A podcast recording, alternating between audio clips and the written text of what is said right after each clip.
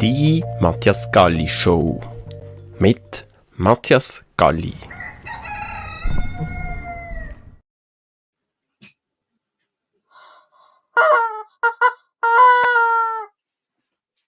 Guten Morgen zur heutigen Matthias Galli Show mit dem Thema Was ist gutes Business Mentoring?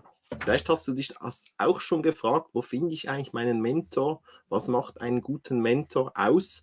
Und um diese Frage werde ich heute ein paar Gedanken teilen hier. Ich habe ein Zitat dabei. Risiko entsteht dann, wenn man nicht weiß, was man tut. Das hat Warren Buffett gesagt oder sagt er immer noch. Das Risiko entsteht dann, wenn man nicht weiß, was man tut ist ein guter Start in den Tag. Weißt du, was du tust heute? Hast du auch jemanden, dem du Rechenschaft ablegst darüber, was du tust? Hast du dir das auch überlegt? Hast du einen gewissen Plan? Oder lässt du dich von Impulsen lenken, die dir da täglich um die Ohren geklatscht werden, sei es von den Medien, sei es durch irgendwelche Unterbrechungen, die dann plötzlich Priorität kriegen und du abends vielleicht feststellst, hm, was habe ich heute eigentlich gemacht? Habe ich das gemacht, was ich machen wollte oder wurde ich die ganze Zeit abgelenkt? Das ist eine Herausforderung täglich, diese Herausforderung zu meistern. Dabei hilft das Mindset am Morgen auszurichten, sagen, was mache ich heute, was sind meine Prioritäten am heutigen Tag. Was ist ein gutes Mentoring? Wie findest du einen Mentor? Überleg dir, in welchem Thema du einen Schritt nach vorne gehen möchtest. Vielleicht sogar nicht nur einen Schritt, sondern auch einen Sprung machen. Also das Bild mag dir vielleicht ein bisschen neu sein, aber wieso nicht springen, sondern nur immer Schritt für Schritt. Wir lernen zwar in der Schule brav, ja, das ist der nächste Schritt, ganz langsam nächster Schritt, aber die größten Veränderungen sind Sprünge, sie sind teilweise auch nicht einfach so geplant, aber gleichzeitig gehen sie in die Richtung, wo du hin willst. Es gibt eine Aussage, die heißt Shoot for, for the moon and you will land among the stars.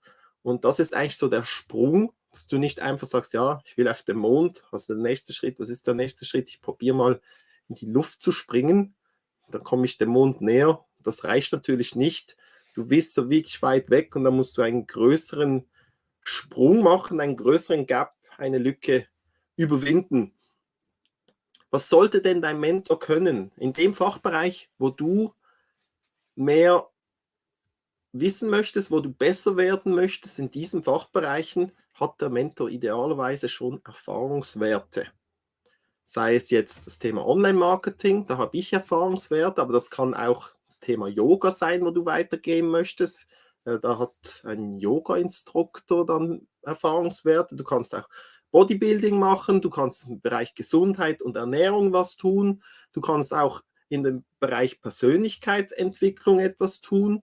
Zum Beispiel Tony Robbins hat sehr tolle Bücher geschrieben zum Thema Persönlichkeitsentwicklung. Und die Frage ist dann noch, machst du das einfach alleine mit einem Buch oder hast du ein Gegenüber, eine Rechenschaftsperson, jemand, der dich auch führt auf dem Weg, was denn jetzt für dich das nächste ist. Ich habe ein Buch dabei bezüglich Business Mentoring. Dieses Buch Scaling Up von Bern Harnisch und hier gibt es auch einen zweiten, ah, Ralf, Ralf Romig und Nikolai Ladani haben es auf Deutsch übersetzt, aber ursprünglich die englische Version ist von Vern Harnisch. Scaling Up nach dem Rockefeller-Prinzip. Rockefeller war ein gescheiter Mensch, der hat auch Prinzipien aufgestellt, wie eine Firma aufgestellt werden kann, dass sie wächst, dass sie gedeiht, dass sie performen kann. In vier Bereiche wird das hier aufgeteilt. Es hängt von den Leuten ab, People, von der Strategie, von der Umsetzung und auch vom Cash, also von den Finanzen. Man kann nämlich auch wachsen und an den Cash-Reserven sterben und eine Firma kann auch Konkurs geben im Wachstum, weil sie zu wenig Cash hat. Wenn sie zu viel einkaufen muss und das nicht rasch genug verkaufen kann und dabei wieder Einnahmen generiert, kann sie auch Konkurs wachsen. Ja, das gibt es auch. Also solche Modelle sind hier drin, kann ich sehr empfehlen, dieses Buch zu lesen. Ist auch nicht so, dass es ein Buch ist, um einmal zu lesen, sondern zum Durcharbeiten, um mehrfach durchzuarbeiten mit den Rockefeller Habits. Ich zeige noch ein bisschen Einblick hier. Hier hat es auch wirklich so Aufgaben, wie finde ich mein Ziel und verschiedene auch so Arbeitspapiere, wo man richtig durcharbeiten kann. Und jetzt natürlich, das kann man alleine probieren durchzuarbeiten, ist aber in der Gruppe oder mit einem Mentor noch besser. Dies eine Möglichkeit, um businessmäßig zu wachsen. Wir sprechen hier auch von Firmen mit größeren Umsätzen, also mit größeren Umsätzen von 500.000, 1 Million, 20 Millionen, 100 Millionen. Solche Firmen, also auch wirklich die Großen, können mit diesem Buch arbeiten und das Thema Skalierung angehen.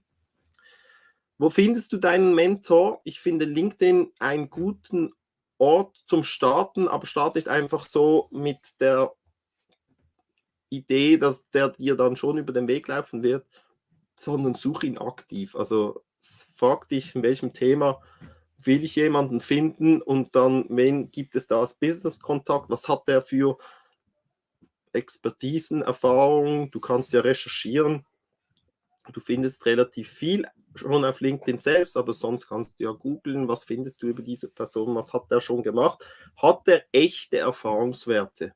Und ich bin ein Fan von echten Erfahrungswerten und ein richtiges Mentoring findet für mich auch mehr so statt, dass es nicht Ratschläge sind, sondern das Teilen von Erfahrungswerten, die dann die Person, die das Mentoring in Anspruch nimmt, auch umsetzen kann in eigene Gedanken und Entscheidungen. Das heißt, der Mentor nimmt nicht die Entscheidung ab, der teilt die Erfahrungswerte, der hilft, die richtigen Erfahrungswerte zum richtigen Zeitpunkt zu platzieren, weiterzugeben und dadurch entsteht deutlichen Nutzen und auch ein Sprung nach vorne ist so möglich. Das ist das Thema Ratschläge versus Erfahrungswerte. Ich bin Fan von Erfahrungswerten und überall, wo echte Erfahrungswerte da sind, da ist auch Mehrwert gegeben in einem Mentoring-Programm. Das ist meine Ansicht. Du kannst das auch anders sehen. Vielleicht hast du noch Impulse. Ich schaue jetzt mal noch kurz in den Kommentaren. Wenn du irgendwelche Gedanken hast zum Thema Mentoring, kannst du das auch gerne in den Kommentaren hier teilen. Ich werde es auch hier aufnehmen. Wenn du zuschaust, gerne kommentieren.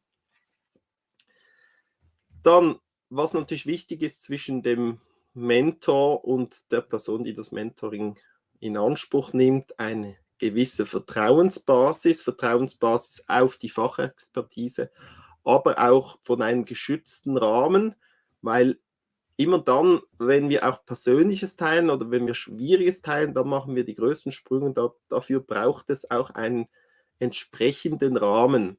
Es gibt das Konzept der Masterminds, wo in kleinen oder größeren Gruppen auch ausgetauscht wird. Beim richtigen Mentoring ist es eher so eins zu eins, um wirklich ganz schwierige Themen auch aufzugreifen. Mastermind-Programme sind öfter aber dann auch so geteilt in, es gibt Gruppensituationen und dann doch nochmals auch Einzelaustausch zwischen dem Mentor und der Person, die das in Anspruch nimmt.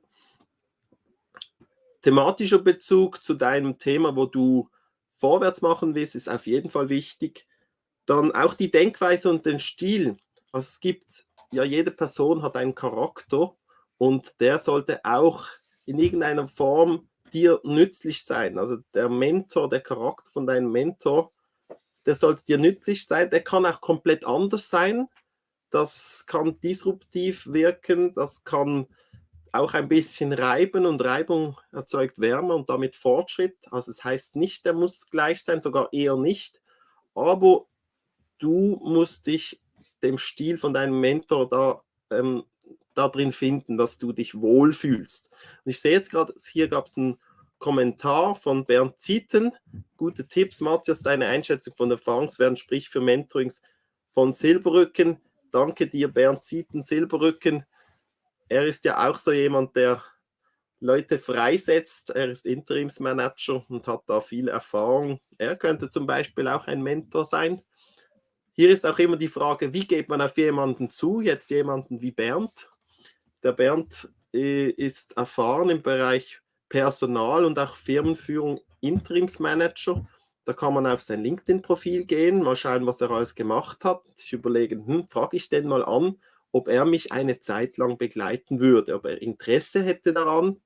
Natürlich kommt das dann auch auf irgendeinen Preis, der er dann vielleicht nennt, aber grundsätzlich trau dich, jemanden anzusprechen, trau dich, die Frage zu stellen, willst du mich begleiten? Ich denke, ich könnte von dir lernen. Und die aller, allermeisten, die sind da auch gebauchpinselt, respektive die freuen sich über die Anfrage, weil in jedem Fall ist das ja ein Ausdruck davon, dass man jemandem eine Expertise zuspricht. Und das ist eigentlich ein Lob. Das heißt, die Anfrage allein ist schon ein Lob an deinen Mentor und die wird er sicher gerne auch beantworten. Gib ihm dazu ein bisschen Zeit, falls er nicht sofort reagiert. Er wird reagieren. Inspiration versus Praktikabilität. Ich sehe, wenn jemand in die Schule geht, kriegt er viel Inspiration, auch Ideen, wie man es machen könnte. Und dann ist aber die Frage, wollen wir doch lieber straßenschlau werden, als einfach nur schulklug. Das Wissen in der Schule, das hat schon seine Berechtigung, aber oft sind es noch einzelne Stellschrauben oder halt dann auch das punktgenaue Umsetzen oder die neue Strategie oder die kombinierte Strategie oder die Erfahrungswerte, die dann das auf der Straße auch wirklich so zum Erleben erwecken, dass es performt. Und das ist die große Herausforderung, in der Schule etwas zu lernen. So wird es gemacht, ja, nein. Die Antwort im richtigen Leben ist halt häufig, es kommt drauf an. Das heißt, es gibt kein Ja-Nein-Antworten. Es kommt drauf an, ist die Antwort.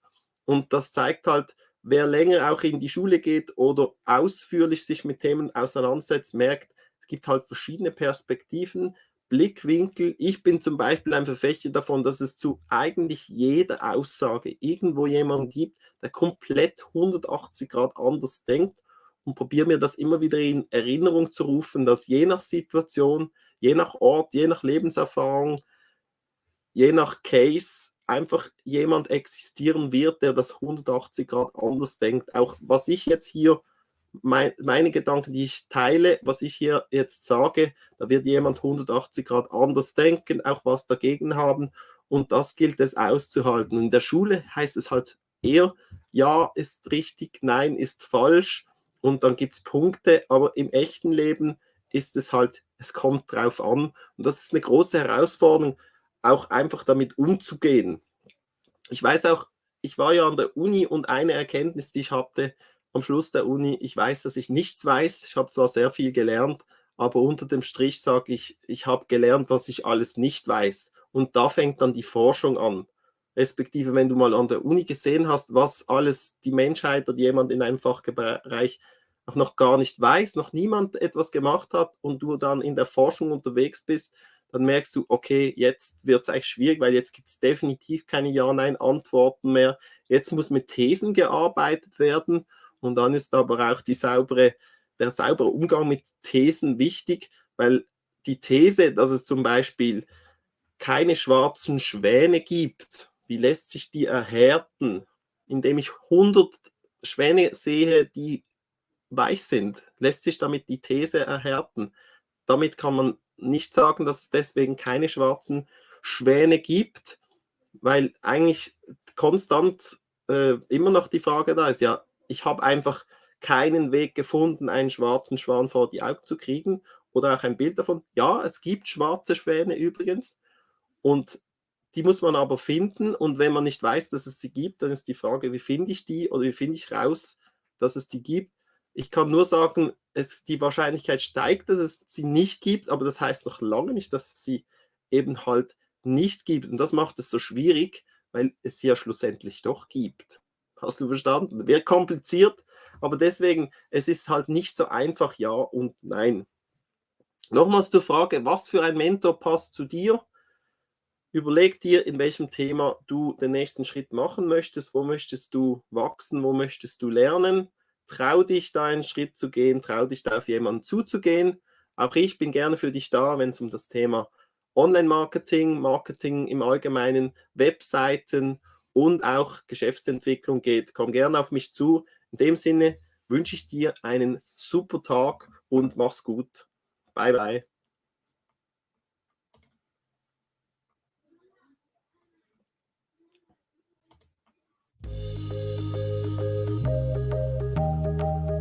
Die Matthias Galli Show mit Matthias Galli.